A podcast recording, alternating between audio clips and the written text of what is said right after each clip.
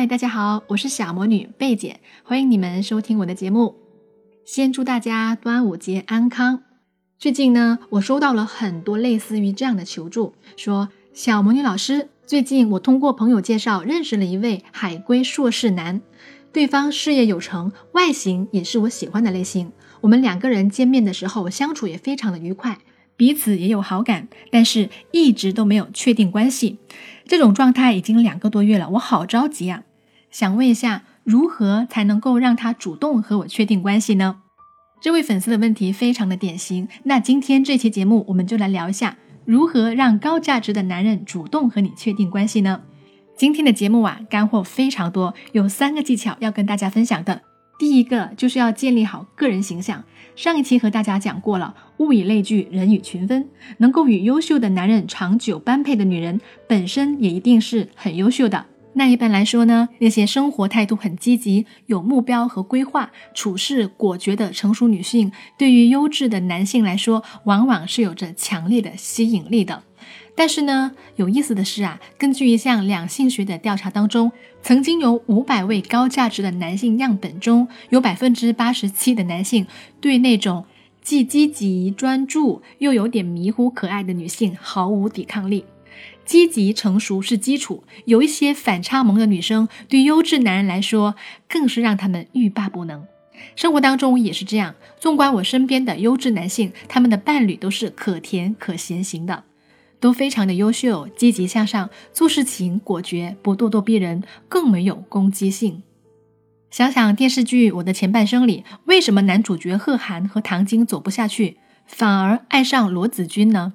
因为唐晶啊太自给自足了，根本不需要贺涵；而罗子君呢，他则是那种既能够自食其力，又需要依赖贺涵的人，刚柔并济啊。总的来说呢，想要吸引优质高价值的男性，第一步就是得让自己在气质上看上去更加积极和正向，以及有反差萌。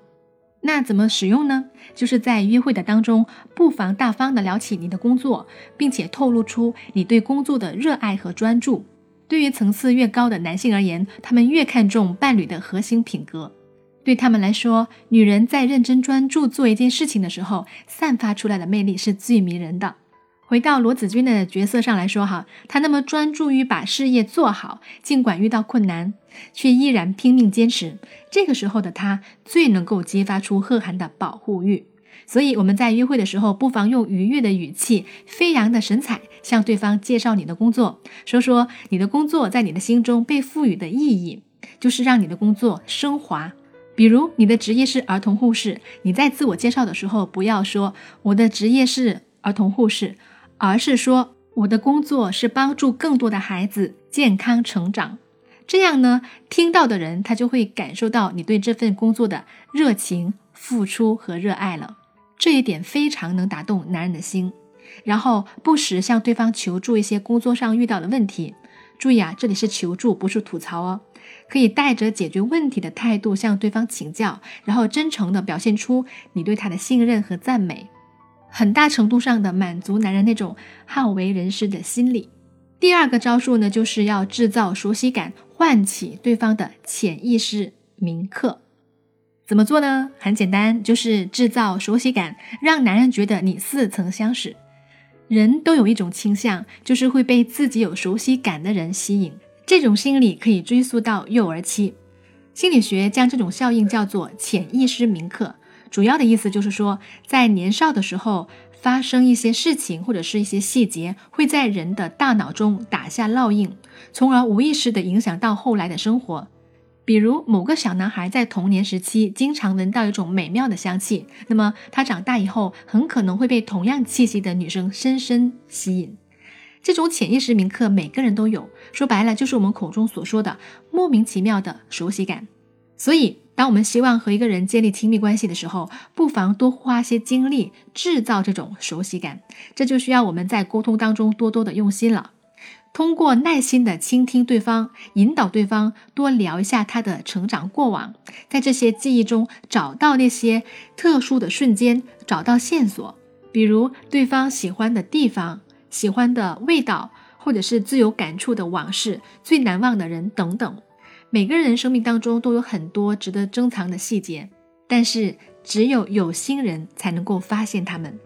那找到这些线索以后呢，在后续的约会当中，你可以将其中的一些元素往自己身上做投射，让对方看到你以后，自然而然的产生那种潜意识铭刻的熟悉感。比如，你可以在聊天的过程当中问对方，在青少年的时候最喜欢什么样的电影，喜欢听谁的歌。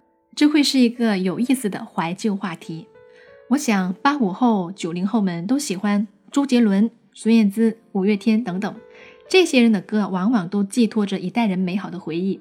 所以，下次约会的时候，如果你有机会坐在对方的车里，你就可以提出用蓝牙放歌的请求，然后播放这些音乐。当音乐响起的时候，对方的回忆就被勾出来了，而此刻在身边陪伴他的人是你。美好的回忆和当下的甜蜜交织在一起，无形中就会大大的夯实你在他心目中的分量。当然，除了这些，还有很多很多可以制造亲密感的招数。如果想知道的话，可以添加我的助理小朵朵的微信“恋爱成长小写全拼零零七”，恋爱成长小写全拼零零七就可以啦。第三点就是要切入对方的生活，打造专属的印象。很多优质的男性，大多数已经完成生活上的原始积累，所以他们择偶的时候会更多考虑一个因素，就是对方是否能够融入我的生活，切入对方生活，制造两个人共同参与的活动，这是迈向正式交往更进一步的方法。不过呢，切入对方的生活也是要讲究方式方法的。在约会的时候，不管你是否真的了解对方，首先在态度上要自信，最好要流露出来那种“我就是你想要找的那一类型的伴侣”这种笃定的气质。其实呢，这就是给你自己做印象暗示。在这种暗示力的加持下，再多多围绕对方生活来沟通，熟知对方平时喜欢做什么，有哪些兴趣爱好等等。如果对方一开始没有透露太多，你可以发起话题，比如球赛啊，就是大部分男人都会感兴趣的话题，聊球类运动大概率都不会出错。去年啊，有一位毕业的学员，他的成功案例一定要和大家分享一下。这位学员叫 Daisy，当时他和他的男神认识的时候，这个男生同时还和好几个女生在约会啊。后来呢，Daisy 完全是靠实力脱颖而出的。那么他是怎么做到的呢？首先，在第一次约会之前，Daisy 就提前搜集好讯息，做好话题准备。他知道，在约会当中，如果聊到感兴趣的话题的时候，对方的眼睛一定会发光。那第一次约会时，他就很快发现男生是个足球超级粉丝，于是他就问对方喜欢哪支球队呀？两个人就打开了话题缺口，从足球聊到球星，从球星聊到世界杯，再聊到过去的青春和回忆，聊到两个人彼此的生活，不知不觉聊了一整晚。后来用男神的话说啊，这个世界上怎么会有跟我如此投缘的女孩子呢？其实学员 Daisy 并不是球迷，她当然也不懂球，她只是在对方的身上发现了一个很好的突破口。于是他就引用万能的四 W 聊天模式，比如你喜欢谁呀？为什么喜欢他？什么时候开始喜欢的？那你平时都从哪些渠道获取这些信息的？大家注意到没有？Daisy 她只是负责发问，而男生聊到他感兴趣并且擅长的话题的时候，一定会滔滔不绝的谈。在约会接近尾声的时候，Daisy 再不经意的说。嘿，说了这么久，我都还没有体会过现场的球赛氛围呢。意料之中啊，男神就接过话茬了，马上向他发出邀约，说下一周有一场国安的比赛，你要不要和我一起看呀？就这样，两个人就有了进一步的接触。大家看，找到好的爱情是不是没有那么难？如果你不知道怎么跟男人找话题，或者是不知道怎么发现男人的兴趣点，欢迎添加我的助理。小朵朵的微信“恋爱成长小写全拼零零七”，恋爱成长小写全拼零零七，帮助你更了解男人。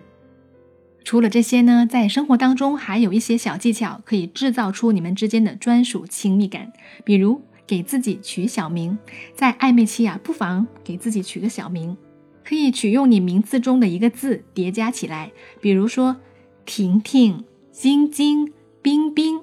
这些从声韵上来说啊，叠字更加容易给人软萌的感觉，能够唤起人们的保护欲，对男人造成一种暗示：我需要你的照顾。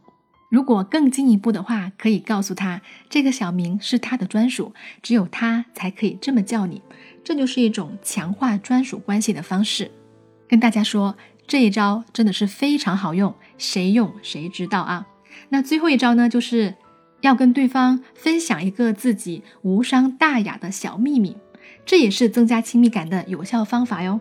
比如我有一个学员，他是这么分享的：他跟他的约会对象说，哎。我小时候三年级到六年级都是当班长，经常需要组织纪律活动，所以把嗓子都喊坏了。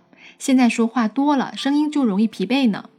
你们细品，这些事情会让对方觉得你很真实、很可爱、值得疼爱，从而拉近两人之间的距离，还可以无形中展示了你自己的价值。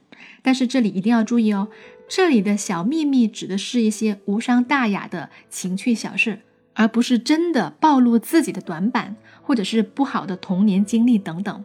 这些过度沉重的自我暴露，只会让对方避而远之哟。